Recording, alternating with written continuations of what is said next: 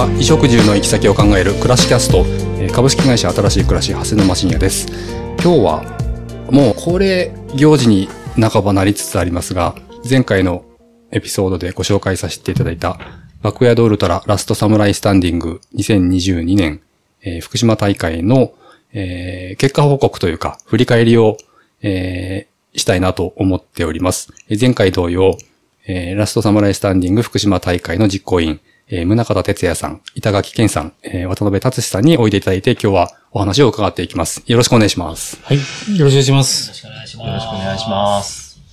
えーっと、まずは、あのー長丁場というか、準備からね、大変、あのー一年がかりの準備だったと思いますが、えー大変お疲れ様でした。そして、えーっといろいろお世話になりましてありがとうございました。お疲れ様でした。した。どうですか？もう片付けは大体終わって、という感じですか？一息つけそうですか？そろそろ。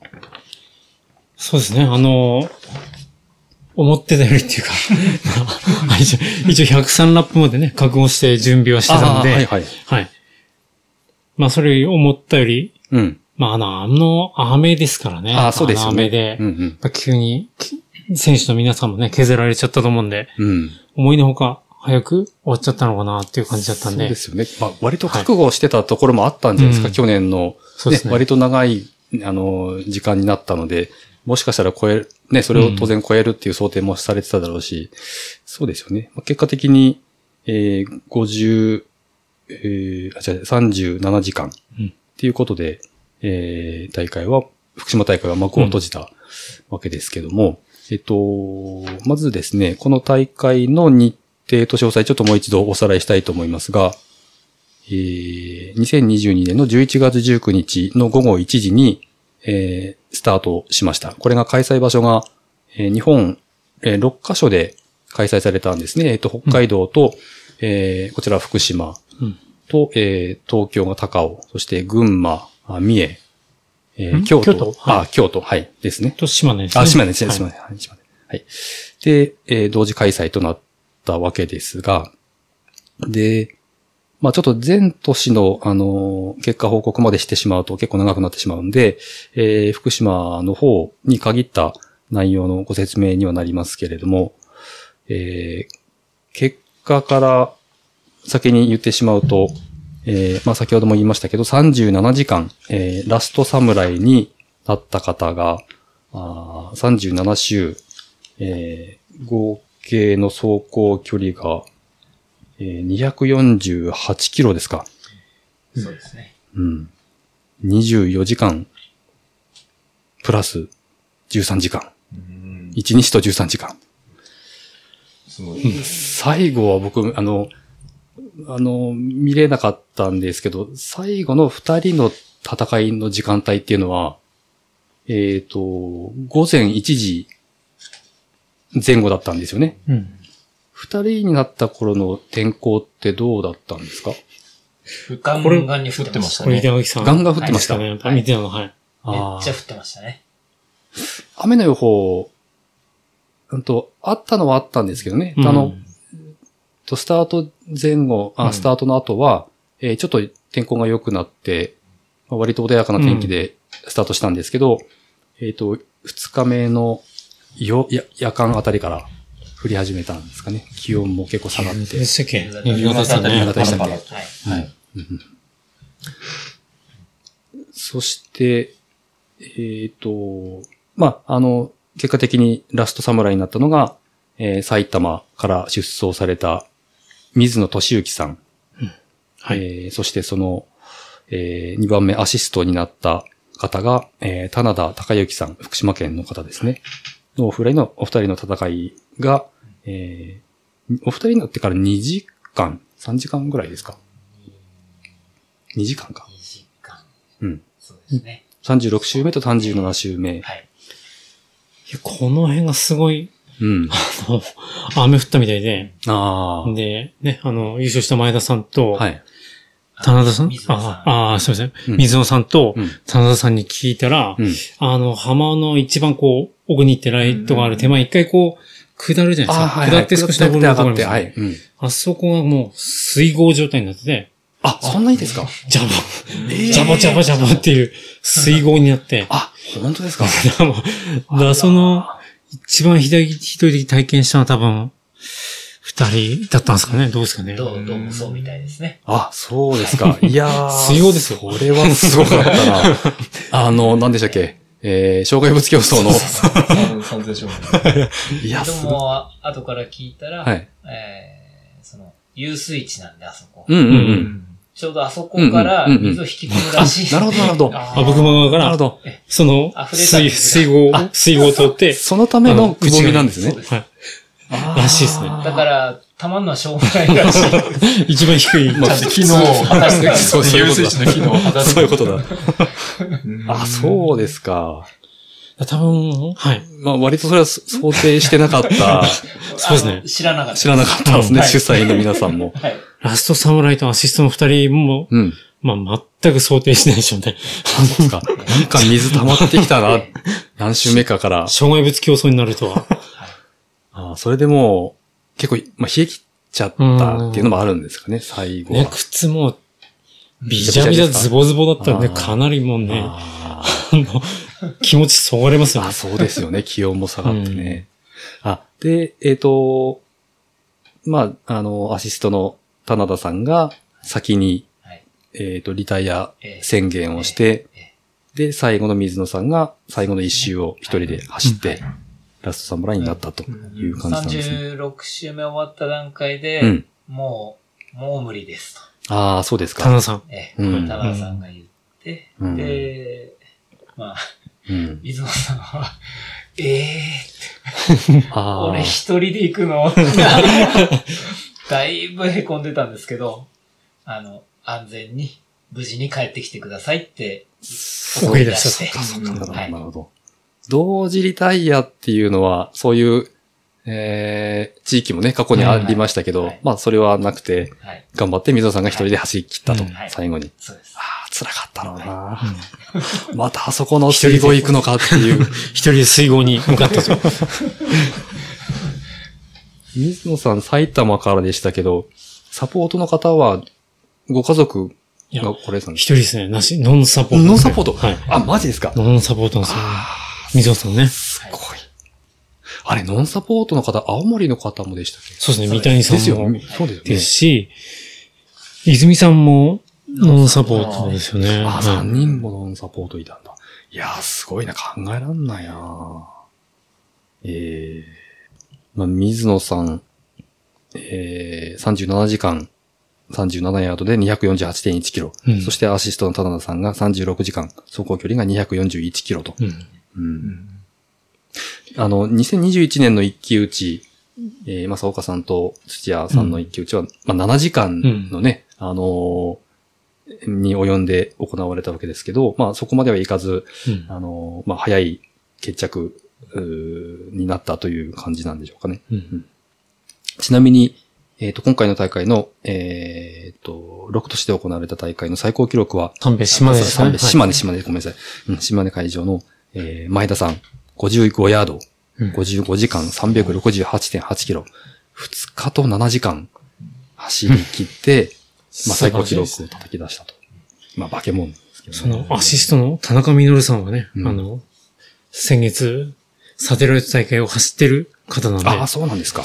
ええ田中さんがす、田中さんすごすぎ。好きですねっていう感じですよねごいで。すね。えええあ、そうですか。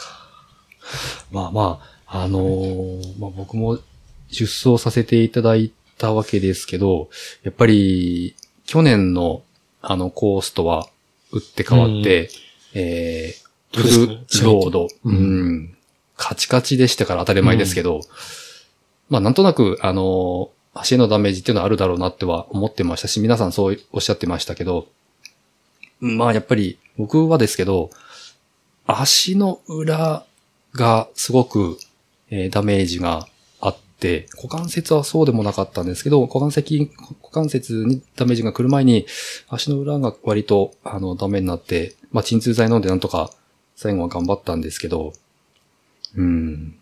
あの、トレイルとかだとね、大体四頭筋とかハムストリングスの疲労が、うん長い距離走るとありますけど、あ、それはまあ、今回については、あの、フラットですからほぼなくて、えー、やっぱり股関節と足の裏に、あの、ダメージが集中したのかなと個人的には思いますし、あとは、まあ、上半身の疲労っていうのは、あのまあ、前後の腕振りぐらいなんで、まあ、極めて少なくて、あまり、こう、疲労が残らなかったうん。っていうのはありますけど、どうなんですかね？これ皆さん、その、走り終わってから他の選手の方とあまり話をしてないんで、他の方がどうだったかっていうのは僕はちょっと情報がわかんないんですけど、あのー去年もそうだったんですけど、回復が早い体力の回復っていうのかな。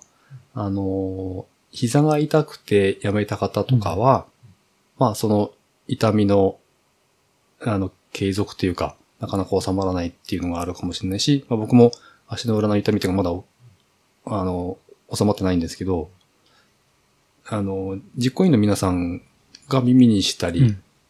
した他の方のそのダメージの感じっていうのはどんな感じだったですかね？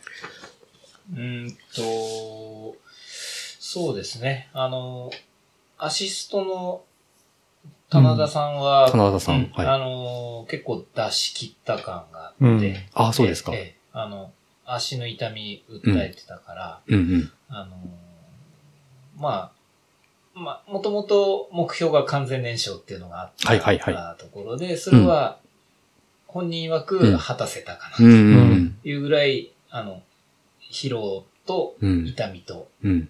伴ったようでした。なるほど、なるほど。ああ、そういうことも当然言えるでしょうね。であとは、うん、まあ、えっ、と、6番目だったかな。うん、あの、戸田くん。うん。戸田さんはいえーなんかは、あの、だいぶ股関節、同じ動きをし続けるっていうところで、うん。股関節に痛みがかなり出るらしくて。あの、出力のそれぞれね、のね、ええ。度合いもペースも違いますから、ええ。僕なんかはあの、んえっと、一周あたり、まあ、50分前後で、ん52、3分から4分ぐらいで戻ってきたんで、まあ、あの、他の皆さんに比べると、ずっと後ろの方だったんですよ。うん。前の方の方々って40分前半ぐらいで帰ってきてる方が結構いたんで、それこそ棚田さんとか、うん。あ、棚田さん、まあ、でも50分近くか。1番になった水野さんとか40分前半ぐらいで帰ってきてるんで、まあ、それだけ出力出してますから、まあ、各、なんね、その関節とかへのダメージは、で当然あったんでしょうけど、まあ、それぞれですよね。それぞれのレベルに応じた疲労というかね。ねうんうんフォームなんかもね、関係,、うん関係してんでしょうけど、ロードの人なんかはでも、ね、DNF した後に、うん。足どうですかって言うと、うんいや、足は全然大丈夫ですって、なんですよね。足は、足はもう全然まだまだまだ全然残ってんだけど、ええ気持ちが折れちゃったんでもうやめますなんていう、もうちょっと印象的でしたよね。皆さんどういう感じで終わったのかっていうのがすごく気になってて、うん。ほぼほぼ、うん。あの、痛くてやめるっていうよりは、はい。メンタルですね。メンタル。完全に心折れて、うん。もう走れませんっていう人、うん。ほほぼほぼ皆さんそれです。そっか。なので、うん。あの、DNF 宣言した後、うん。あの、ストーブに当たってうん。話してるとうん。元気になる。ああ、回復早いですよ、だからね。そうなんですよ。この回復早い。なんでやめたんですかっていう。うんなんかい本当ですね。泉さん、なんか喋ってたらなんかすごい元気になってきちゃったっていう話でしたね。ああ。そうだ、僕、僕もそうでした。だから、あの、板垣さんとね、あの、メッセンジャーでやり取りしましたけど、不完全燃焼感が すごくあるんですよね。ああ、そうですか。うんみんな、うんみんなです。割とみんなそう言ってるみたいですね。うん。いやでも、蓮沼さんね、昨年13ラップから15ラップにね。ね、2ラップ、うん。あのー乗っけてきましたよそう乗っけてきたんですけど、まあ、一応目標最低100は、あの、最低条件っていうか最低目標だったんですけど、まあ、それは、100キロねねまあ、今年のトータルの、あのーまあ、ランニングの目標だったりもしてたんですけど、あの、あれなんですよ、えっ、と、岩手銀河100に出ようと思ってたんですけど、まあちょっと体調が、あの、ダメで出れなくて、もう今年の絶対の目標が100だったんで、うん。もうそれはバックヤードでもなるほど。うクリアしたいというのがあって、まあ、100いったから、あの、消えてしまったっていうのともちょっと違うんですけど、うん。まあ、やっぱり、その、基礎的な総力が多分足りなかったっていうふうに、今のところ自分では、あの、うん。そうやって、えー思ってるんですけど、うん、あのー終わっ、もうやめますって終わって、やっぱり、あのーちょっとその、テントで休んで、自分のとこの、サポートテントで休んで、うん。戻って、皆さんの、なんかまた応援をし出すわけですよね。うん。うん。片付けする前に、回復してくるんですよ。あれまだ俺やめたんだっけなみたいな感じになってくるんですよ。あれ不思議なんですよね。あで、結局、あの、片付けなんか自分でして帰っているわけですよ。で、よくよく考えたら、片付けしっかりして帰ってんじゃねえかよって。限界まで走るんだったよな。うん限界まで走ったん、走るんだったら、片付けなんかできねえよな、とかいう、なんかふつふつと疑問が湧いてきて、うん。そうそう、不完全燃焼あなのかな？という理由が？みたいな。そうなんすか？うん。そうですね。出し切ってない？出し切ってないのかなのかなっていう。しっかり片付片付けを自分でやっちゃったってそうそうそう。で、嫁さんとサポートに申し訳ないから、うんなんか俺だけ寝て、なんかうん。寝てるの申し訳ないうん。から、やっぱり、あの、重いテントとかをね、うん嫁さんにやらせるのはかわいそうだなと思って、頑張って片付けしたんですけど、うんで、帰ってきてもう、あの、すぐ寝ましたけど、とりあえずは。ううん。でもやっぱりもう、起きたら元気。うん。足は痛いけど、うん。そう。不思議不思議な感覚。うん。うんで、割と皆さんそういうふうにおっしゃってたって聞いて、まあそういうもんなんだなっていうふうに、うん。だんだん消化できてきてますけど。終わった後に全選手と、うんまあ、メッセンジャーでやりしたんですけど、はい。やりきったと言ったのは、本当棚田さんだけ。う。うんん。あと皆さん、うん。皆さん、あの、うん。うんやりきれてない。もうちょっとできたんじゃないか。うん。抱えたままって感じですね。う。うんんうん。。やっぱあの、1時間ずつこう、スタートしていくじゃないですか。うん。もう、きっちりうん。時間ごと出てくんで、うん。こうなんかだんだんこう、あれ追い込まれていくような感じなんですか？こ追い込まれますよね。あの、う。うん。えっ、と、なんていうのかな。まあ、ホイッスルが3分前と2分前と1分前になるじゃないですか。うんはいあ最初は当然ね、余裕で、うん。あのうん。あ、3分前だ、1うん分前だってなるんですけど、だんだん、ああ、なっちゃった。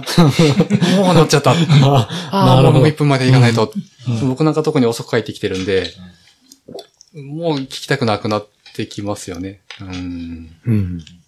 うん。特にね、あいや、僕なんかもう15、6週ぐらい、5週ぐらいですから、全然そんなあの、飽きるなんてあの、口がなくても言えないですけど、ね、その、3倍も4倍も長く走ってる方がいるんで、精神的に、やっぱり、当たり前ですけど飽きるとか、うん同じコースを回るわけですから6.7キロとはいえ、うん。変わりませんから、決してはね。うんそうですねまあ、明るさ暗さが変わるだけで、まあ、あのー気温が変わるとか。うん。で、また、暗いですよね。やっぱり去年の会場もそうでしたけど、夜間になると、あのーまあ、今回の会場のコース上は真っ暗で、折り返しのところにね、あのー設営していただいた照明ありましたけど、まあ基本的にはあとヘッデンつけてないと夜は真っ暗になるので、まあ私なんか一番最後尾を走ってた方なんで、まあ寂しかったですよね、一人で。うん今年は、あの、反省会みたいなのはうん。やるんですか？ちなみに。去年。うん。そうですね、一応。はい。予定はしたいなと思ってますね。でも、はい、県外の方結構多かったからね、あの、どのぐらいの方が集まるのかわかんないけど、他の方とちょっと喋ってみたいなっていうのが、去年は、あの、お友達が一緒に出てたんで、うんまあ、なんとなく喋ったりはしましたけど、まあ、不完全燃焼で終わっちゃったって話はしたのかな、でも。あ、あでもね、その、いろいろ走りながら、こう、おしゃべりする楽しみっていうのもあるんですよね。うん僕らにとって、ペースがペースなんで。うん。で、えっと、まあ、今年の福島大会については、あの、出走した選手の皆さんのキャラクターが非常に面白かったなっていうう記憶が、あんま実感がありまして、あの、県外からいろいろとこう、ロードのツアーもの、えー、まあ、トレイルの強い方集まってきたんですけど、その中でもあの、僕一番お話したのが、中川雄一さん、うん。三重から参加された、まあ、ダークホースがね、うん。あの、現れて、ちょっとざわついてましたけど、スタートをして、えーこの方はもう競歩でうん。歩き通すと。うん100マイルをっていう宣言をして、えー1キロあたり8分半ぐらいのペースで、まあ競歩してたんですけど、まあ結果的に、えー宣言通り24周、うん。100マイルを達成したと。うんうんどうでした？あの、上の皆さんから見てて、うん。唯一うん歩いてる方がいるうん。っていうのは、ランニングレース一応ね、うん。というの体を、あの、要してるわけですけど、そうですね。はい。そのゼロ富士ゼロも回るって話、あと、ね、YouTube とかやってるっていうことで、あはいはいまあ見させてもらったら、はい。はい、ウォーキングだったんで、うん。まさかバックヤードも歩く、歩、歩くとはね、思わなかったんですけど、はい。うんスタートして、えっ、と、まあ、最初はある程度、結構速いペースで、あの、飛び出るんですよね。うん。で、だんだん後半に行くにつれて、あの、少しずつペースを落としていって、最後は一番、まあ最後か、最後から2番目ぐらいで、うん。えー戻ってくるというペースをずーっと淡々と、まあ、50、早くて53分が1回だけで、まあ、あとは、まあ55、6分から7、8分ぐらいで最後は歩かれてたと。で、あの、会場でね、えっ、と、運営のサポートの方とかが、ナイスランですナイスランですカランカランカランカランってやってくれるんですけど、うん。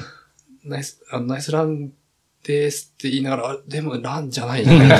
ナ イスウォークみたいな。そう、みたいなナイ。スウォークって声声かけられてましたね。うん、そうそうそう。うん、すごく、うん。あのーなんていうか、が、が、我流っていうかね、あの、うんすごく特殊な、あの、スタイルで参加された中川さんの話してすごく面白かったんですけど、えっ、と、まあ、もともとウォーキングはやられてたけども、バックヤード出ることを決めて、あ、でもゼロ富士ゼロもウォーキングで、あの、ゴールしてるから、そのぐらいからもう、競歩の勉強はしてたんですかね。うん。で、まあ、バックヤードに乗り込んできたという感じで、あのー小山田隆二さんの、えーサポートで一緒に来られたアンサー4の小林さんかも、あの、うんまあ、小山田さんのね、写真撮られたりとか、うんちょこちょこされてましたけど、なナイスランですって言うんですけど、うんうん、やっぱりなんか、な なんじゃないんだよな、みたいな、なんか言ってましたけど、ナイスウォークですね中川さん。うん。面白かったですね。で、その、ランとウォーキングの競歩のギリギリのところで、えー移動してるんだと。うん。なるほど。絶対、ああの、今回は走らないんだっていう話をしながら、うん。参加されてましたけど、なんか、うん、勉強になりましたね。そうかと。極力、まあ、股関節にも、当然、走るのと歩くのってダメージが違うんで、まあ、超低燃費移動というような、うんなんか話をしてましたけど、うん。結構見た目的にはこう、結構ね、ウォーキングでも速い、うん。速くて大きな動きかなっていう感じなので、うん、そうですね。うんゆっくりのジョグと、どっちが、あの、まあ、その辺もね、中川さんは研究されて、うん、あの、スピードで行った方が伸びるっていうことでね、やってると思うんですけどね。僕、並走をしてたんですけど、お話しながら、うんまあ中川さん当然歩いてるわけですよ。でうん僕はもうジョグなんですよ。うん、で、どんなもんかやってみようと思って、うん。競歩もうん。やってみたんですけど、もうすぐ追いつかれ、あの、置いてかれるんですよ。ああ、じゃあ早いですね、やっぱぱり、り。うん。まあそれなりのトレーニング的なものを積んできたんだろうな。まあ技術もね、必要ですからね、うん競歩ってやっぱりね。うん。バックヤードについては、割とその、まあ走る区間とも、歩く区間も当然あると思いますけど、うん皆さん。有効じゃないのかなと思いました。うん。あの、あのスキルを身につけるのは。う。うんん。なんか運営がうん。自転車で、はいはい。この前を引いたり、はい後ろについたりするんですよ。ええええで、私、夜になる時間帯にちょうど中川さんに着いたんですね。はいはい。それで、うん中川さんはいつもそのスタイルでやってらっしゃるんですかってうんいうふうにお話しされたら、うんあの方すごい喋るんですね。はじ歩きながら。そうですね。うん喋りますたくさん話伺えたんですけども、うん。みんなバックヤードに参加するにあたって攻略法を必ず考えるはずだ。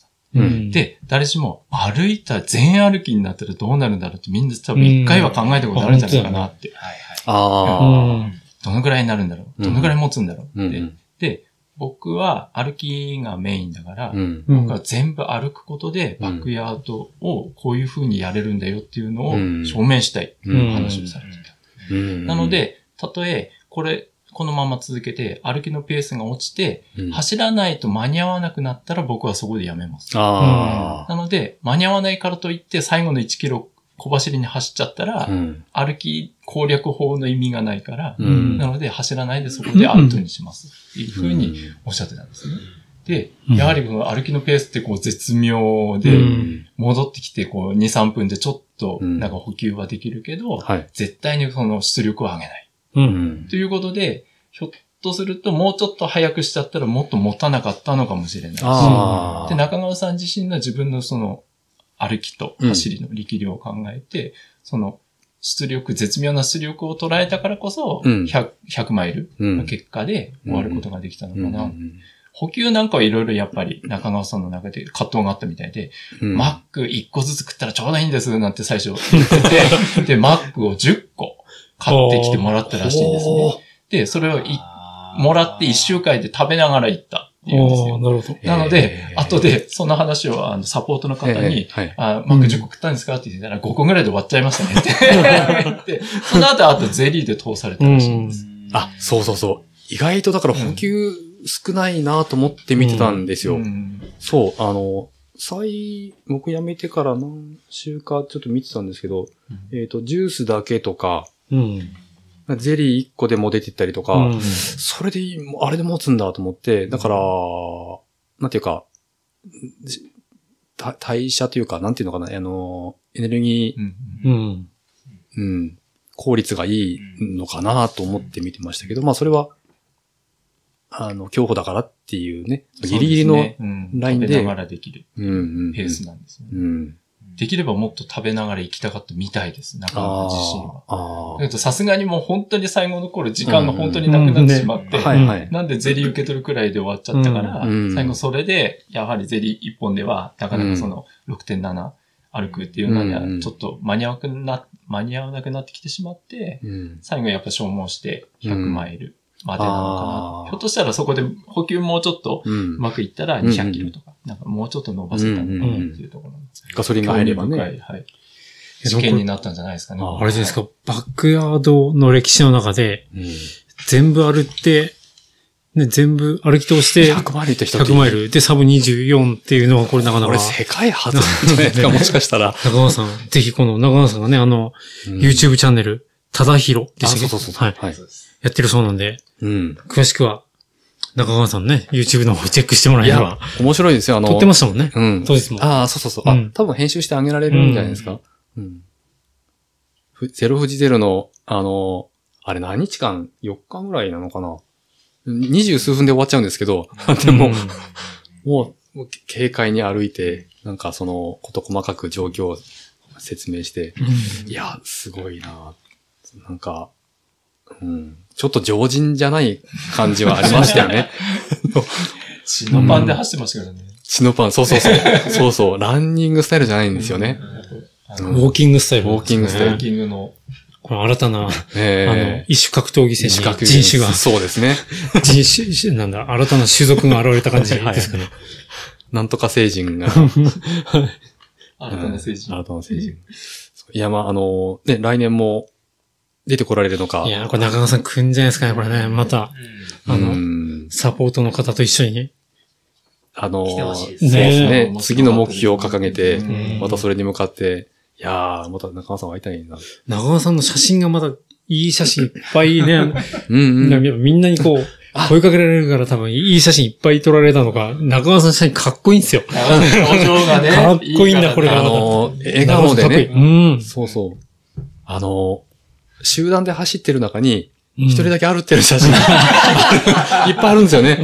あれね、なんか複雑な気持ち、別にあの、えあの、変な意味じゃなくて、うん。こうだだよなっていう気持ちになるんですよね。歩ってるんだよな、この人は。すごく不思議な気持ちになるんですよね。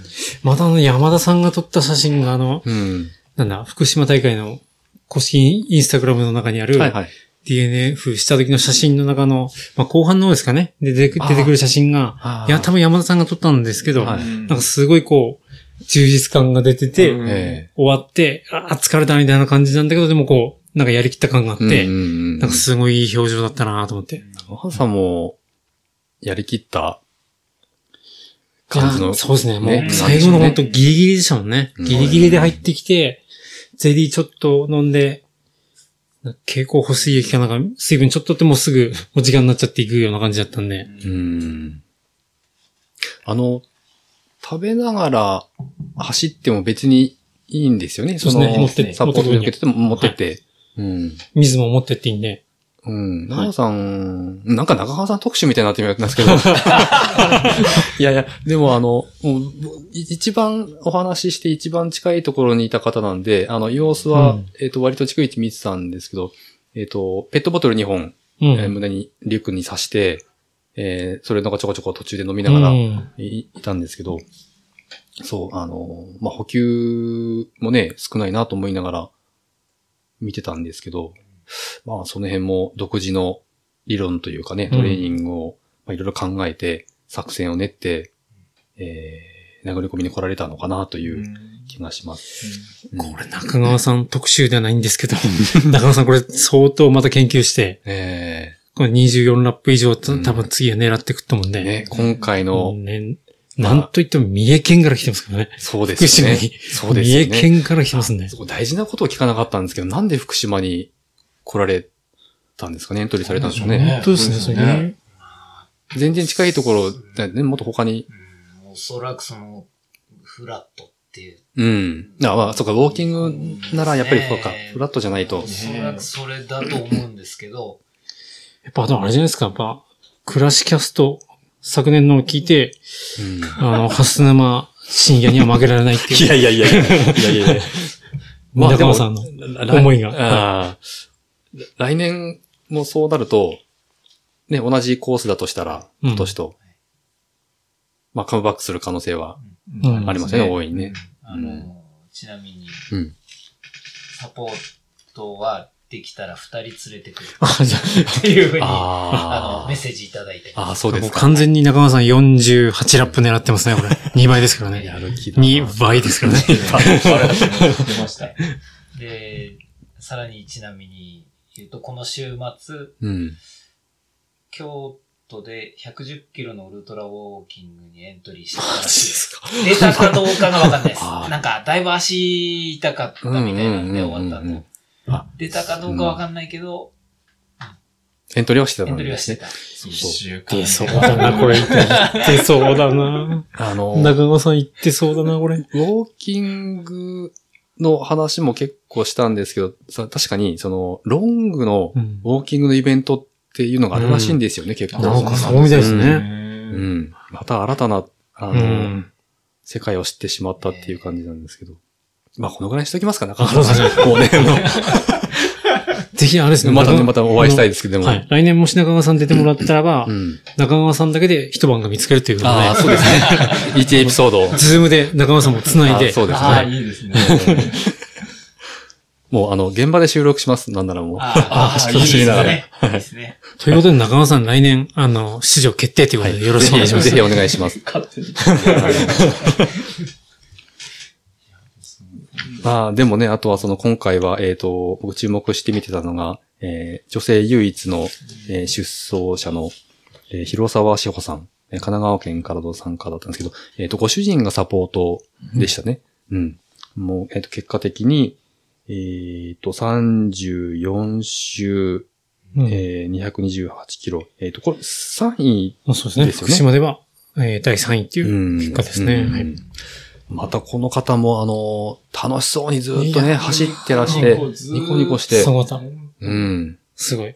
ポジティブバイブスの塊みたいな方。いや、本当に、うん。ススマイルモンスターですね。うん本当にここにもいらっしゃいましたね、うんスマイルモンスすごい。まあ、いろいろ、あとはね、あのーえっ、と、福島から、出あ、去年は出なかった長尾さんと、えっ、と、戸田さんか、うん戸田よしきさん。はい。うんと、ちゃんと話したの私初めて会ったんですあけど、なるほど。えっ、と、今、白川にいらっしゃるんでしたっけ、は UTMB 走られてるんそうなんですねはい29年って言いましたけ？ど、28年あ、違う違う、2018年、19年。忘れちゃった。うん。なんか、MB 走られてるんですよね。18年だ。18年 MP は2019年。あ、19年。うん。うんうん。そうそうそう34時間ですね。うん。あの素晴らしい。ね。この方も、あの、強いうん。ランナー、あ、なるほどなと思いますけど、いろいろ話を聞いてねの実績を聞いたら、うん、32時間、214キロ。だ去年のコースだったら、まあ、たらればですけど、戸田くんはめちゃくちゃ強いなあ、トレイルですからね。はい。うん。あ、やっぱりあの、股関節とか足のダメージの、なんか話してたような気がするな、やっぱり。うん。うん。ロード走り慣れてる人、まあ当たり前ですけどね、アスファルト体制ついてるんで、うん。やっぱり強いのかなっていう気はしますけどね。うん。本当にロードのロングの人たちは、終わった後、ね、お話ししてると、うん。全然足はまだまだ大丈夫ですって、みんな口揃えてるんで、この人たちはすごいなってね、みんなで話したんですけどねちょっ。とやっぱり、ロードのロングの人たちは強いですね。人種がちょっと違いますね。うん。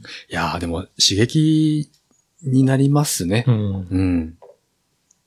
言ったらね、あの、まあ、トレイルも、まあ、ロング、えー、好きな方、この会話には多いですけど、また、全然違う知見がありますからね。ロードの方はロードの方の。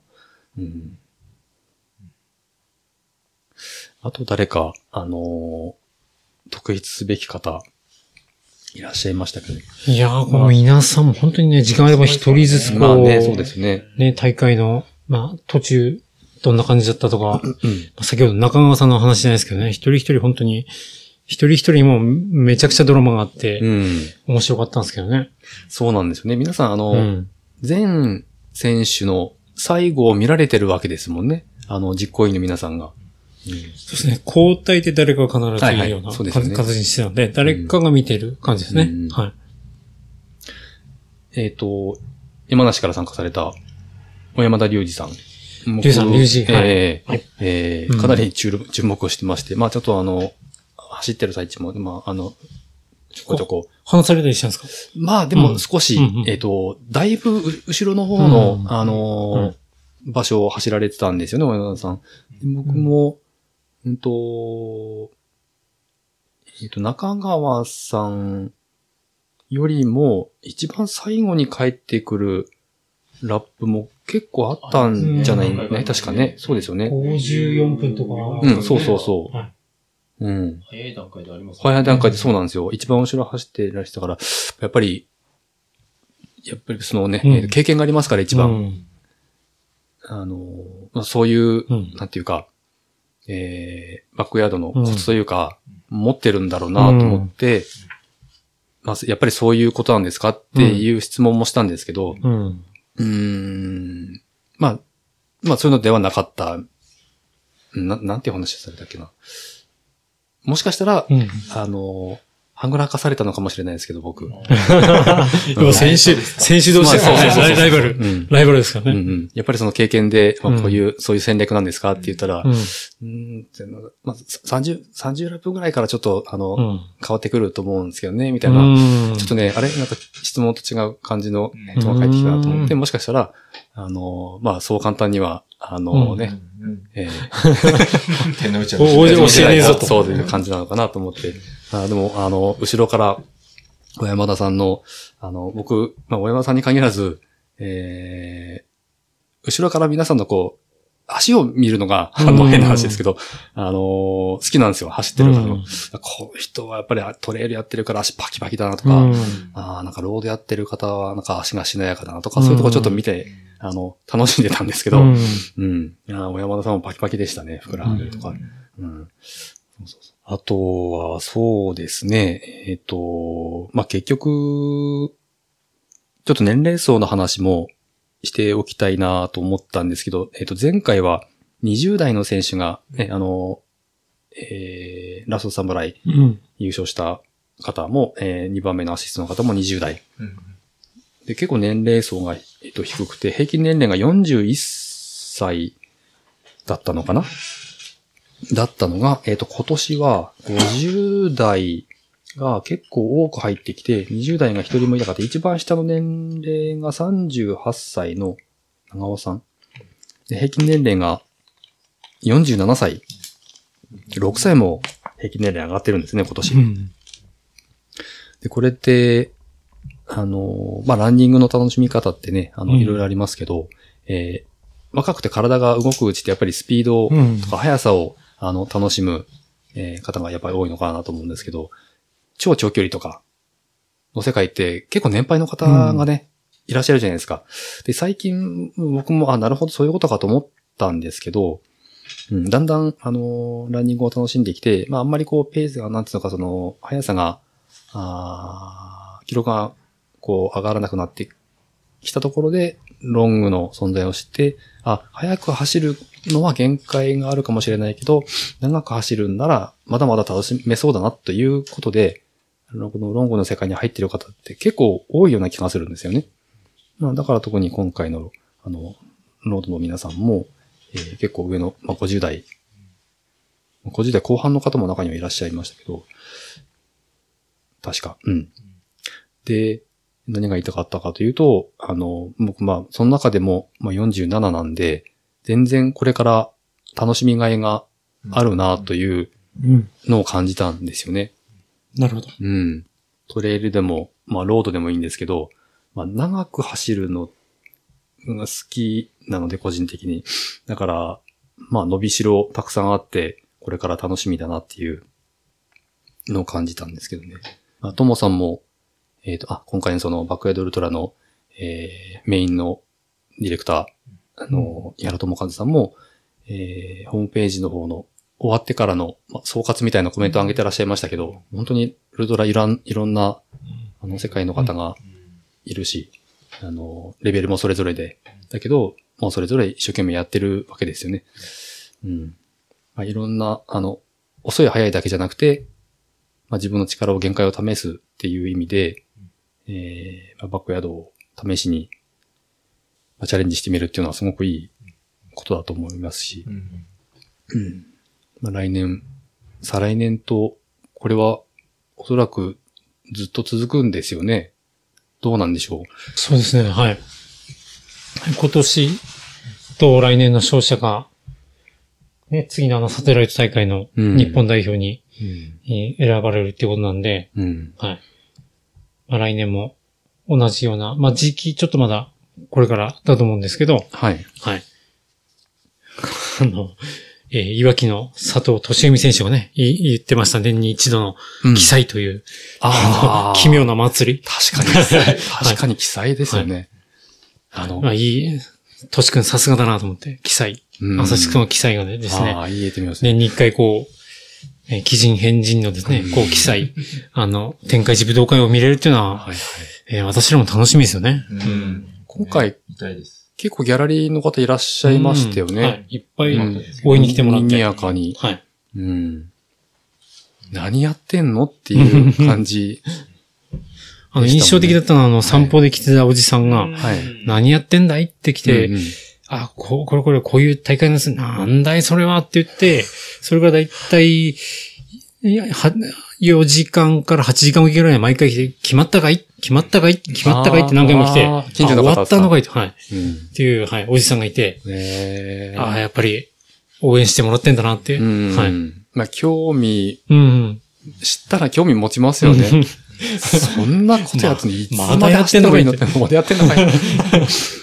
うん。大会期間中一体何人の方にバックヤードの説明をしたかわからないですけども、では一周で6.7を走ってきて、また次のちょうどの時間に用意ドンして、誰が一人になるまでっていうのをなかなかやっぱ分かっていただけないですね。うん。やっぱあの紙に書いて貼り出して、あ、詳しくはこちらをご覧ください。そうですね。それ、そうですよね。でも分かっていただいてからはそう本当に心配をしてくださって、楽しみにしてくださって、何回も来て、どうだい？もし、誰が強いんだい？はいはいはい。みんな疲れないのかい？ご飯どうすんだい？なんて。あ 三重県から来てんのがいってね。ーあるってんのかい？本当に興味を持ってくださいました。すごえく。中川さん特集やるしかないですよね。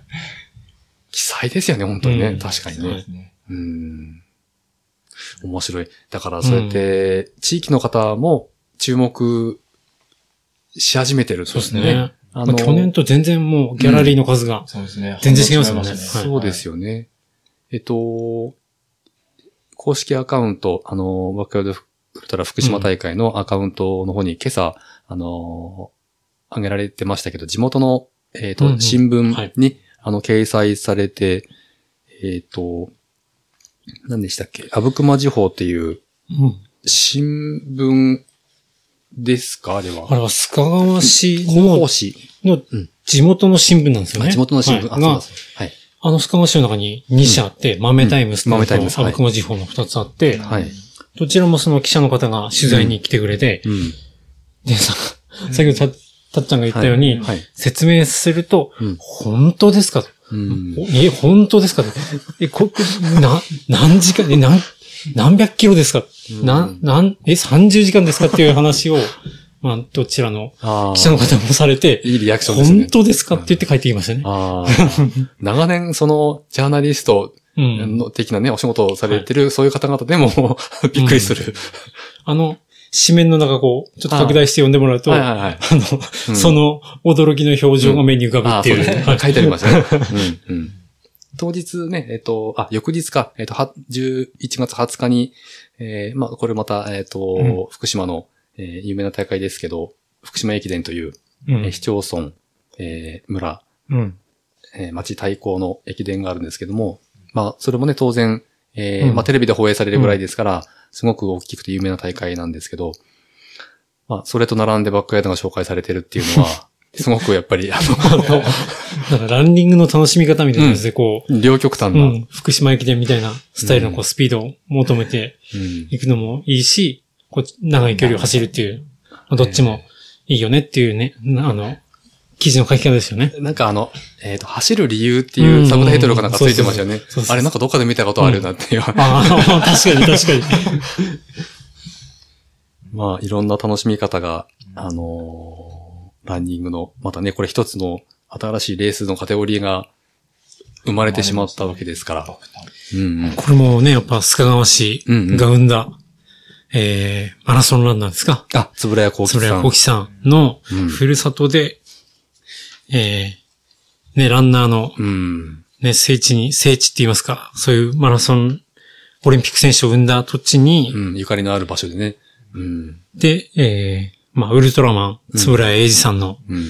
ね、出身地である須賀川市うん。にウルトラランナーが来るっていうことで、うん。うん、とても、須賀川でね、これできて、まあ、地域振興うん。って考えてもね、すごく、あの、いいイベントだなと思いました。うんあの、まあ、今、えっ、と、ご紹介ありましたけど、ご紹介というか、松村屋幸吉さんっていう、あの、オリンピックランナーがいて、まあ、あの、1964年のうん。東京オリンピックで3位に入賞入賞された、もう、あの、レジェンドなんですけど、福島の方はもう割とあの知っててね、えー、つぶらや幸吉メモリアルマラソンっていうハーフマラソンも、毎年須賀川で開催されてるんですけど、えっ、と、まあ、栄光と挫折を味わって、えー、まあ、栄光と悲劇を、あのー味わったランナーとして、あのまあ、探し、検索していただければ、すごく、いろんな情報が出てくるので、えー、まあ、そのね、あの、最後の、えー、家族にねか、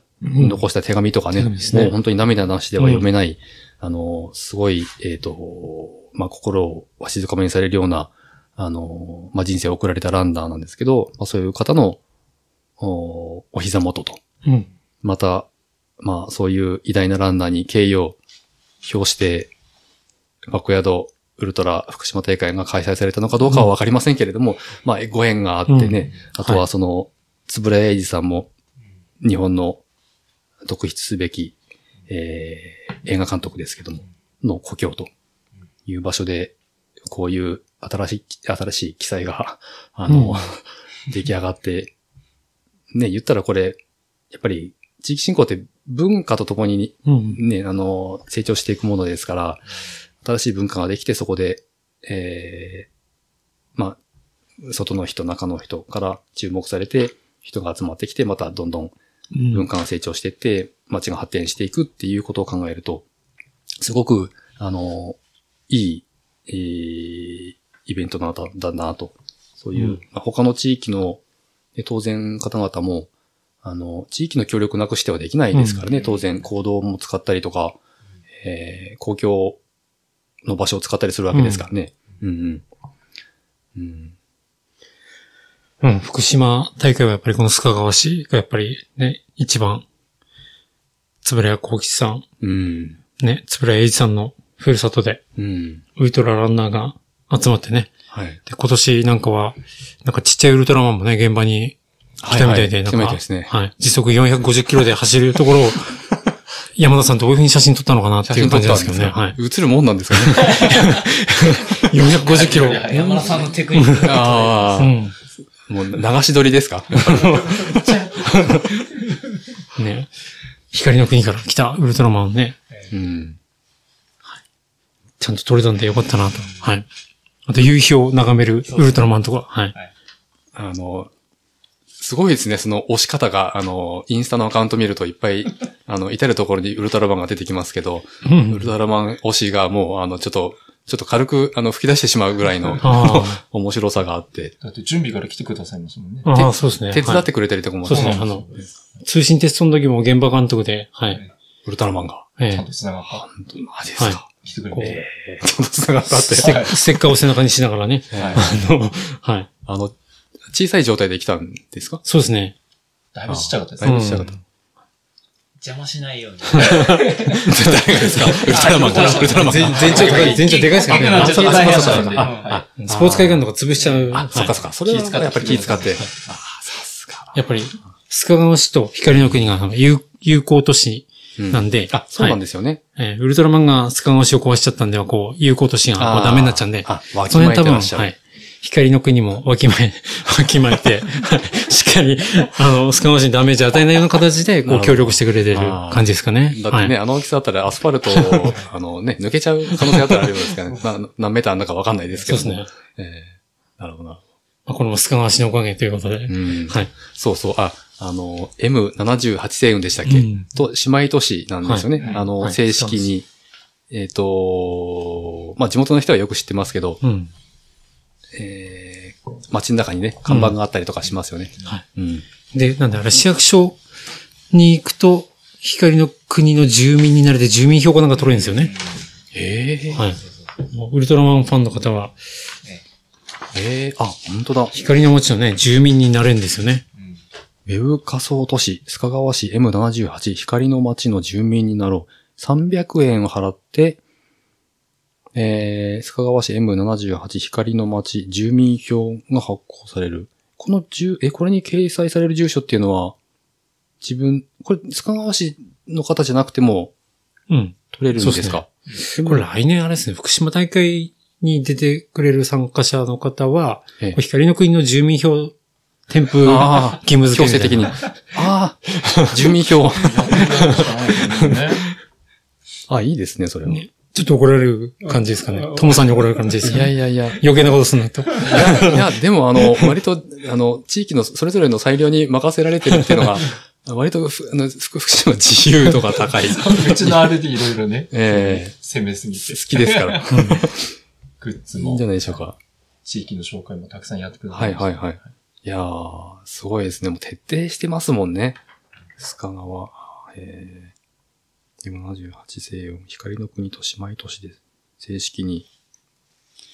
なんか最後は、ゴムラ、ゴムラ松井っていうなんか新しいあ新しいネーミング出てましたんで。写真探してたんですけど、帰りにええ街中にだいぶ寄ってくださったんで、選手の方々。うんあ、そうですか。こうやって紹介してたら、帰りにちょっとご飯食べた後、はいはいはいお風呂入った後、街中ちょっとうんうん。見て、うん買い物してくださったの。あその中で松井さんがゴンモラの、あの、フィギュアと一緒に写真撮ったんですけども、そそっくりで。またそういうこと言う怒られるかもしなんかそっくりじゃない。松井さんそっくりじゃない。僕はあの、えっと、DNF 最後走り終わった人は、うんうんあの、えー、ドンマイ、えストラップー、。ストラップを受け取って、うん。記念撮影するんですけど、僕だけなぜか3枚目に松井さんとうんそうですね一緒に撮ってましたね写真が。はい。新しいエスカレーターというハッシュタグが生まれましたね。コラボ、ポッドキャストを、来年は、あの、はい、ぜひ。そうですね。なんか賑やかででもよかったですよね。うん面白かったよねえーまた、今年は本当うに、ん。あの、リュウさんと松井さんとうん。コバさんが来てくれてね、うんすごい盛り上がりましたねー。衝撃でした。うん。僕、だから、あれ、直前に、あの、朝コの小林さんも来ますって聞いて、うん本当はそのつもりではなかったんですけど、あのー僕あの、もう朝方結構昔から好きなんで、うんそうでね。昔の、えっ、と、ステルス T シャツってあるんですよ。黒い生地で、あの、黒いプリントがされてるやつの、うん。えっ、と、初期の生地。今の生地は確かプライムフレックスなんですけど、トーレの。昔の、ちょっと毛玉がつきやすい生地のやつがあるんですけど、その生地が好きで、あ、もうあのーアンサーフォー愛をうん。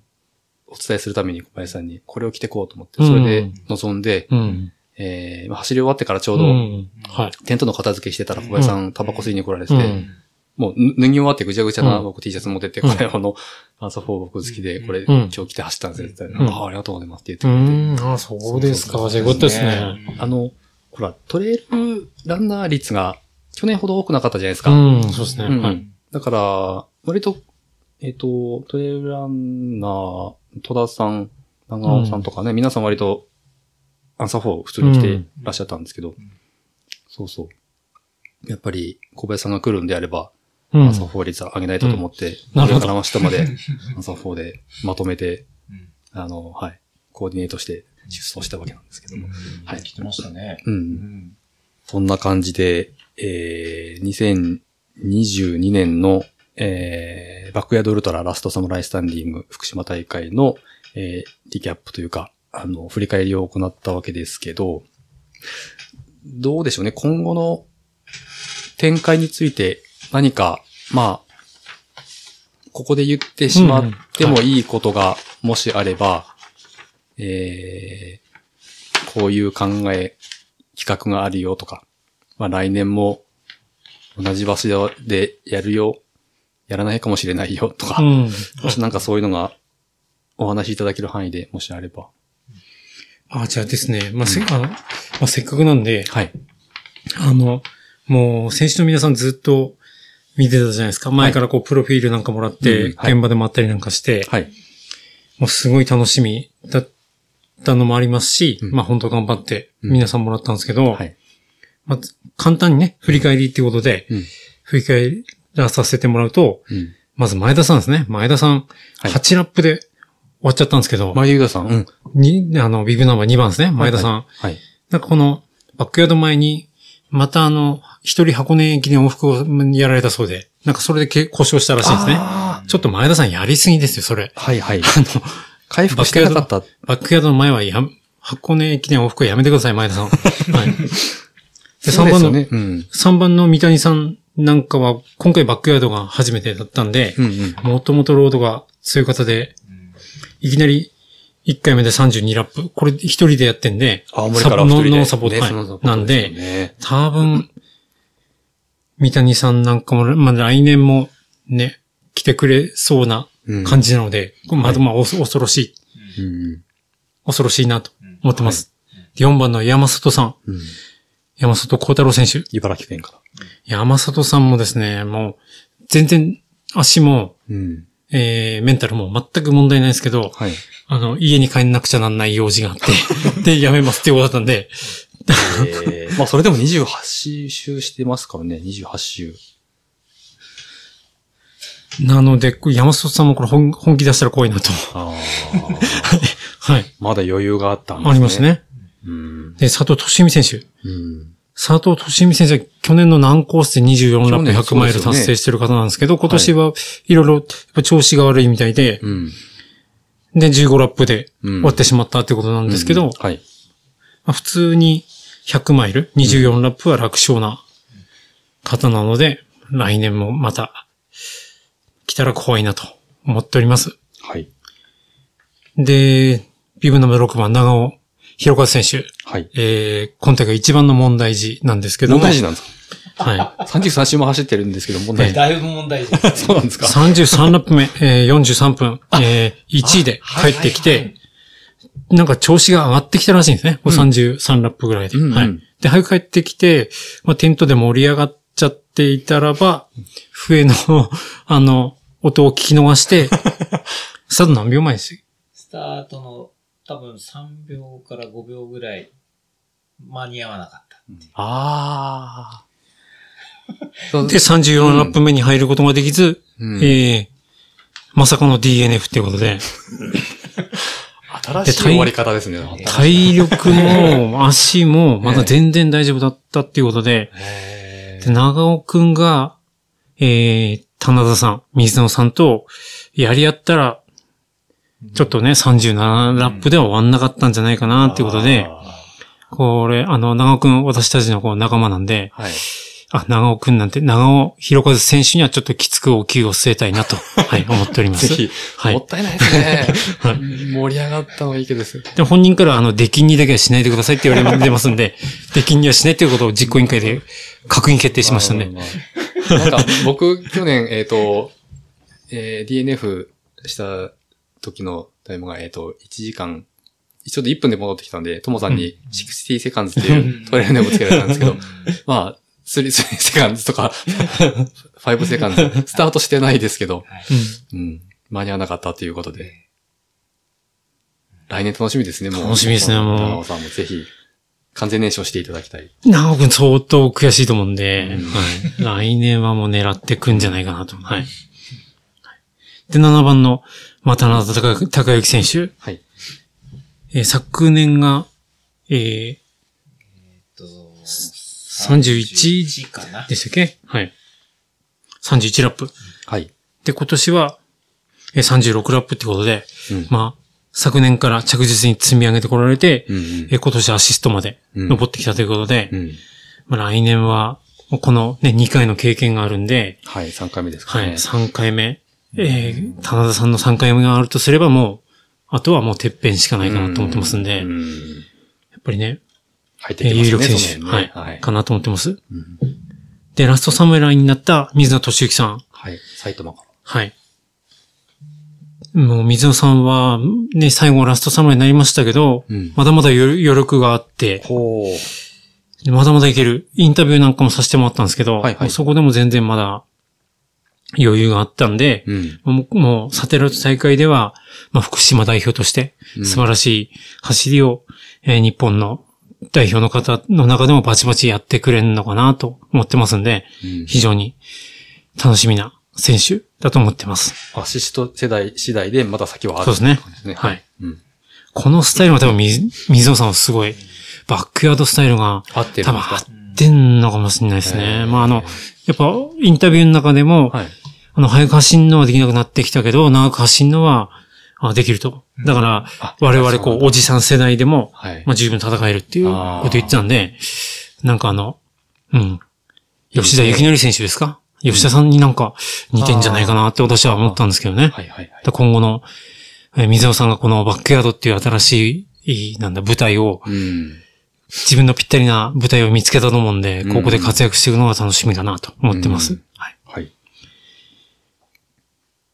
で、えー、ビブナンバー9番中川祐一選手。はい。これももう、中川祐一いい特集ができるぐらいなんで来年はもう中川祐一チャンネル、あの、映像付きでやってもいいぐらいかなと思ってるんですけど、はい。本当に人柄も良くてですね。うんで、あの、早歩きの強固のスタイルが本当に印象的で、うんで、三重県から来てもらってっていうことで、で、サポートのね、女性の方もすごい気さくな方で、うん。うん。あの、中川さんを待ってる間、いろんな話させてもらったんですけど、ん本当に、あの、絶対走らないっていうね、スタイルでね。あの方はランニングやってる方とかでは全然ない？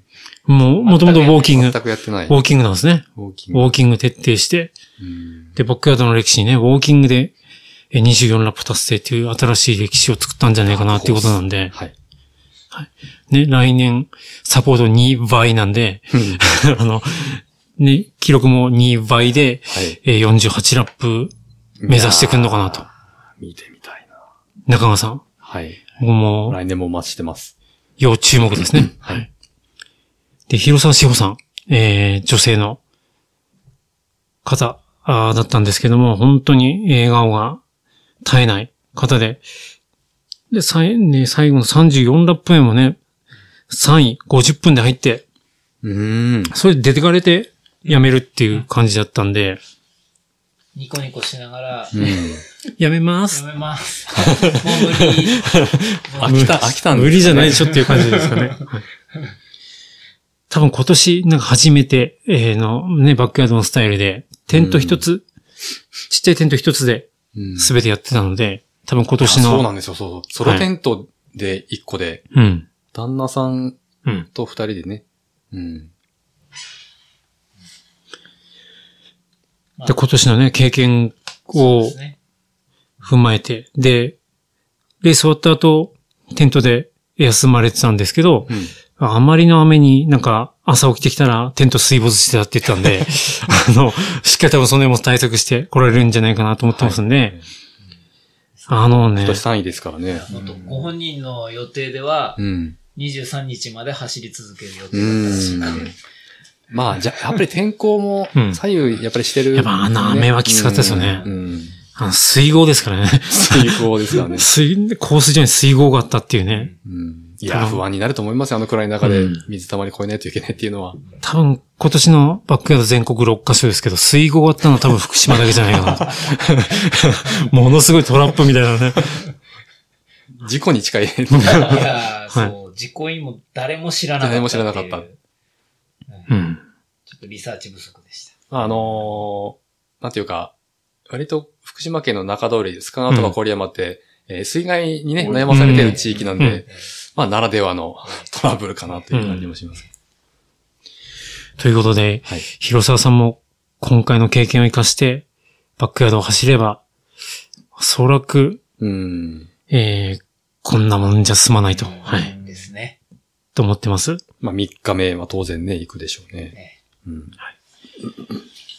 で、11番の泉国和選手。はい。この方もですね、もう、もう、まあ、初めてのバックヤードだったんですけども、はいまあ、すべて一人で、うん。もうセルフでやって、で、それで30ラップ達成ということで、うん。で、なんか、最後の方、だんだんとこう、いろいろ考えてきたら、こう、なんでラズはこんなレースを考えたんだっていうのがもう無性に腹立たしくなったって言ってたんで、もう、もうそれをですね、あの、自分の走りの方に、ラズの方じゃなくて自分にぶつけてもらえば、なるほどなるほどまあ、どんどんさらに、まあ、一人でやってますからね。うん。で、DNF した後に、あの、お話をこう、ストーブの周りで伺ってたらだんだん元気になったっていうことなんで、うんあの、まだまだ余裕あったんじゃないかなと思いますんで、はい。まだまだこの、泉さんの可能性も未知数かなと、うん。実行委員では思っております。はい。はい。で、12番の山内さん。はい。山内さんはですね、まあなんと言ってもこの奥様のサポートが素晴らしいうん。ということで、もうこの奥様と行けばもう、えー、次は多分もう、次の対策を、あのもう、終わったばっかりなのに、まあ来年のこと考えてるってことを言ってましたんで、初出場そうですね。はい。今年初めてだったんですけど、もう100マイル楽々達成しまして、まあ28ラップ、187キロ達成っていうことで、もともと本当にタフな、えー、ランナーでカバ一族っていうチームのですね。うんはい。山内さんなんですけども、まだ足の疲れが癒えてないのに来年のこと考えてますから、うん。もうこれ本気だなと。うん。もうこれやる気だなと。はい。はい。まあ30は超えてくるつもりなのかなと思っておりますんで、まあ山内さん、注目ですね。うん。はいまた来年もお待ちしてますと。で、13番の木村さん。木村さんもですね、これ8ラップで終わってしまったっていうことで、やっぱりな故障だったんですかね。はい。ということで、もともとあの、フルマラソンのタイムとかも、ものすごい速い。2時間47分とか、月間500キロとか、なんかおっしゃってましたね、確か。木村さん。そうですね。はい。600キロ以上っていう。600キロ以上はい。もともとその自力のあるまあね、ポテンシャルはすご。い高い。はい。はい。そうですね。サブ映画なんで、フルマラソンも。はいでしっかり万全と、お万全な体調で来れば、うん。いや、怖いっすね。何が起こるか分かんないですよね。うんだからね、実力あっても、そうやって早く終わっちゃうはい方がいる、たくさん。うんで、14番の岩立光一さん。はい。岩立さんも、もう今回、で、序盤良かったんですけど、終盤やっぱりちょ、ちょっとやっぱり調子悪かったのが出たっていうことで、はい。で、えー、初めてのバックヤードっていうこともあったと思うんで、まあはいそれでもしっかり24ラップ、100マイルを達成してくるっていうあたりが、はい。僕もっともっと自力のあるランナーはすごいなというふうに思ってます。うんで、このバックヤードスタイルを経験されたんで、はい。ここを狙って来られたら、ね、あの、下関から青森まで行っちゃううん方なので、毎月1000キロでしたっけ？そうそうですね。岩立さん。1000キロ、1000キロだったかな。うん。年間1万5千キロも走っ1万5000キロ。走ったこともあるっていうことなので、埼玉勢結構やばい強いですよね結構多かったですよね、埼玉からいらっしゃった方。4名ぐらい。うん。で、多分今回、あの、岩田さんも、すごい、ね、普通にこう、長いロングを走れば、うん。上位で食い込んでくる、ね、有強力なうん。ランナーなんで、本人的にも多分悔しかったんではないかなと思いますんで、うん。あの、帰りち、帰り討ちにされるのかなと思ってますんで、岩立小一さん、ぜひお待ちしてますので、また、ははい、福島の方へ来てください来。ております。はい。で、15番は若妻武宏さん。はい。はい。これ私たちの仲間はい。なんですけども、まあ、初出場で29ラップ、うん。194キロ、うん。今までの最長キロ、最長走行距離は100キロだったものを、まあ、簡単に2倍にしてきたっていう男なんですけども、まあ、伸びしろしかないのかなと、はい、思ってますんで、若妻さん。ね、これ仲間なんでね、あんまり褒められないんですけども、いいと思うんですけど。はい。まあ、若妻さん、もうどんどん今、伸びたがりで強くなってますんで、LDA ですね。そうですねランニングクラブ。うんまあ、はい。ランニングもまた楽しみですよね。はい。うんで、16番、青山田隆二さん。はい。隆さんなんですけども、今回あの、ご自身の、えー、今まで最多ラップだって30ラップを超えて、まあ31ラップ記録されて、で、最後はちょっとタイムアウトっていうことなんですけども、やっぱり、ね、しっかりこう、記録を更新してくるあたりが、うん。うん。こう、まあ維持もあったと思うんですけども、はい。なんかね、あの、エスカレーターでしたっけ、でおっしゃってましたけど、相当疲労が溜まってる状態でうん参加されたってうんいう話でしたんで、うん。まあ、それの中でも結果をしっかり残すっていうのってやっぱりさすがだなと思って見てますけど。はい。うん。でね、今回あの、なんかニューキャラクターっていうか、まあ地元で、えーゴッドハンド岡本っていう、はい。岡本バランス研究所の、はい。あの、リュウさんのファンだった岡本さんっていう方がはい現場に来られて、うん。はい。で、あの、松井さんのぎっくり腰を直したり、ははい。した方なんですけど、はいはいはい。どうやらこの方がですえね、えリュウさんとコバさんからスカウトされて、ええ。チームリュウジンに加入するらしいんで、はい。はい。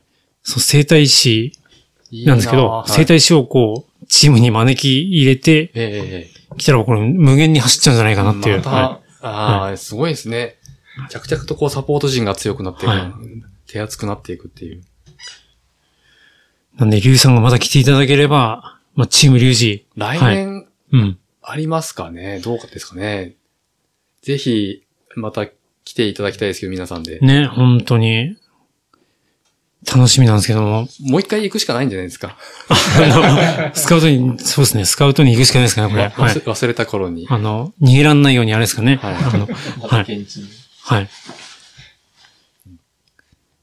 はい。っていうことで、小山田隆二選手、また来年もぜひ。うんバックヤードが本当にどんどん、ね、あの、上手になるっていうか、ノウハウも積みうん積み上がってきて、うんまあ、ゴッドハンド岡岡本もね、うんチームリュウジに入ったんえでえ、はい。ますます目が離せないなと思ってます。はい。はい。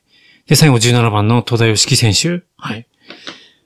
えー彼は福島トレランクラブのね、仲間なんですけども、もう最近めきめきと力をつけてきた選手で、はい。やっぱ簡単に30ラップ超えてきて、うん、最後はもう悔しくて、えー涙しながら終わってったっていう話を聞いたんで、ああ、そうですか。はい。まあ、来年ね、どうなるかわかんないんですけども、まあ、サポートに回るのか、えー自分が走るのか。まだこの戸田くんの仲間たちもその、長尾くんもですけども、三浦くんですとか、山木くんとかね、はい。あの、強烈な強いランナーがいっぱいいる仲間たちなんで、まあ、この中で、まあ、誰が出てきても強いんじゃないかなと思ってまして、うん。はい。地元トレイル勢そうですねやっぱり。うん。もう本当に伸び盛りの、この30代の油が乗った。はい。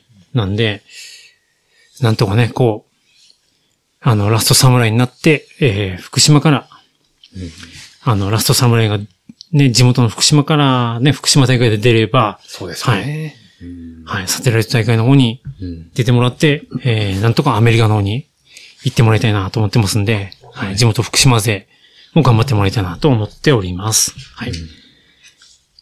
で、まあ、蓮沼さんですけども、まあ、先ほどありました通り、昨年13ラップから今年15ラップということで確実にステップアップしてますんで、はい。はい。まあ、蓮沼さんのこのね、バックヤードに対するその取り組み方っていうのが一番、なんかおしゃれっていうか、あの、おしゃれ。あの、なんですかね、こう、まあ、自分との戦いなんだよっていうことで、あの、去年は87キロ？で、今年は100キロ超えてきたっていうことで、その自分の目標と、まあ、去年の自分と戦ってるっていうか、自分の目標を持って、そこにバックヤードで向かって戦っていくっていうのがなんか、な素敵だなっていうか、かっこいいなっていうかね、こう、すごくバックヤードの、その楽しみ方の一つとしてすごいうん。理想的っていうか、いいなと思ってまして、あまあ、はずまさんみたいな人がいっぱい出てくるあ。と。もっとこう、面白いんじゃないかなと思って。なんか間口広がったらいいなとはなんとなく思ってますね。やっぱり、うんもう僕全然自分で、あの、ラストサムライとかにも、あの、なりたいって言えるレベルじゃないの分かってるんで、でも、あの、まあ、さっきもお話ありましたけど、うん伸びしろはあるとは思ってるんで、まあ、50歳ぐらいになったところで、まあ、めきめきと頭角を表せうてん。くるぐらいの、うん。ええまあ、時間の感じで、うん。えー時間かけて熟成していこうかなとうん。思ってるんで、だから全然、あのーはい。まあ最初から、とりあえずもうじ自分に勝てればいいなぐらいのつもりで、割と、まあ気楽にって言ったら言い方ちょっと違うかもしれないですけど、うん。うん。まあ、ただ不完全燃焼感はあるんで、まあそれだけやっぱうん強くなってるところなんじゃないですかね。まあ、どうですかね。うんまあね、そうですね。まあ、あの、来年がああれば、まあ3回目なんで、えー、2回の経験は無駄ではないうんと思うんで、まあ、どういうふうに自分の中で組み立てて、えー、まあ、今年と去年をうん。超える結果を出せ、うん。どういう結果を、あの、うん、出すかっていうのは、自分でもちょっと楽しみではありますけども、もう、去年もそうでしたけど、終わって、次の日にはもう、来年のこと考えてましたから、すごい。なあ、もう病気かもしれないですね。もうバックヤード病ですか？バックヤードアディクトバックヤード病。本当ね、罹患。罹患。中毒に感染した感じですかねうんそうですね。はい。まあ、目の前にね、あの、なんだ、ドンマイストラップ、昨年のね、去年の並んでまして、そうです、そうです。で、今年のね、DNF アクリルスタンド15ラップってはい。書かれて、はい。もう目の前にあるんで。しかもね、今年あの、福島大会のグッズのタオルも2本買ってもらって。え、あとさっき1本いただいたんで、あの、はい3本ありますんで、もう毎週ローテーションで。毎日、毎日顔は洗顔用に使いますね。嫌でも、もう、あ、バックヤード、バックヤード、バックヤード。やっぱり、あの、習慣にしないと、身にならないじゃないですか、ランニングもそうですよね。なるほど。はい。そう。あの、顔を洗うように、うん。バックヤードのことを。すごい。何者なんでしょうね。ね、そんな、やっぱバックヤードのね、たの楽しみ方っていうか、その取り組み方が、蓮沼さんのその取り組み方ですか？いや、本当に。準備して、うん。レースに出て、で、ポッドキャスト撮って配信してっていうのが、すごい素敵だなとそうですね。思っ、てますんで。うん、なんかね、こうやってご縁があって、あの、実行委員の皆さんと、まあ別にほら、あの、去年と、えっと、今年、ええまあ、リブナンバー1番いただいてますけど、うんね、2年連続。うん、別になんか僕は、あの、忖度してるつもりは全くないんですけど、まあ、あの、運よく、うんえー1年2年、えー1番いただいたんで、えーまあ、来年どうなるかわかんないんですけど、で、もしかしたら、あのー他の地域にうん。出てみたいなっていう気持ちもあったりもするんで、ねそうなんです、そうなんです。だから、本当に楽しみたいので、なんか自分の中ではバックヤードっていうこのスタイルを、うん。まそれもいいですあ、ね。はいはい。北から順番にとかね。そうですねあの、島根から。スタンプラリー、うん。うんスタンプラリーに行っちゃうと。はい。楽しみたい。全会場走ると。はい。それもなかなか面白いですよね。まあね、あの、ただ僕、まあ、あの、地元出場者なので、あのーこうやって、実行委員の皆さんが一生懸命こう、準備して取り組まれていることを、えー、少しでもね、こう、知っていただくきっかけになればなと思って、ポッドキャスト去年お声掛けしていただいて、今年もこうやって撮らせていただいてるわけなんですけど、ね、あのーまあ、知らない人の方がうん。ど、絶対圧倒的に多いと思いますけど、うんねまあなんかのきっかけで、今日、あの、今回もね、あのーまあ沿道で、たまたま、うん。まあ見かけて、うん。気に留めて、興味を持ってくださってい、うんあのね、聞いてくださった方がいるように、なんかのきっかけで知って、気づいたらこの世界にどっぷりハマってるっていうのって、非常に他のジャンルでもあることなんで、うん、なんかそういうお手伝い、本当に、この黎明期のうん。なんか文化がでできるうん時ってすごく好きなんですよ。何でもそうなんですけど、音楽でも、スポーツでも。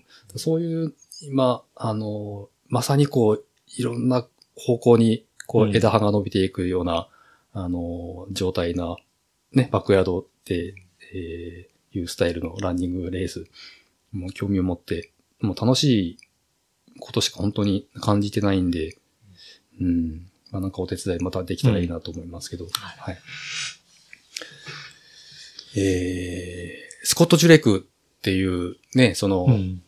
トレイルランナーには有名な帝王と呼ばれているアメリカのランナーがいますけど、うんあの、僕一番好きなランナーで、スコット・ジュレクが、あの、なんかで多分書い、本で書いてたんですけど、うん何かに耐えていると自分の、えー深いところが熱くなるという言葉があって、まあね、ランニングって、まあ、あのー短い距離でも長い距離でも、やっぱり自分の限界を超えて、えー新しい自分とね、出会うっていうのがすごく、うん。えー一つ面白いところ、面白みだったりするんだと思うんですけど、バックヤードもやっぱり、この例にもれず、た耐える、ね、あの、うん。自分との戦いをしているときってやっぱり、こう自分の深いところが熱くなるっていう感覚って皆さん多分わ,、わかると思うんですよね。もしかしたらランニングされてない方でだって経験があると思いますけど、まあ、あのーなんていうか、まあ、うん、修行と言ったら、うん。うんちょちょっとあれかもしれないですけど、まあ面白く、まあ、自分が成長する、えー、過程を楽しんでいきたいなと思いますけど。はい。ありがとうございます。えー、じゃあ、このようなところで今年はよろしいでしょうか？はい。ありがとうございます。じゃあ、また、えっ、と、来年の11月ですね。開催されるとすれば、うん。また、えー、僕も練習を積んで、えー、来年のエントリーできる日を楽しみに、そして出走できる日を楽しみに、えー、また、頑張って練習していきたいと思います。はい。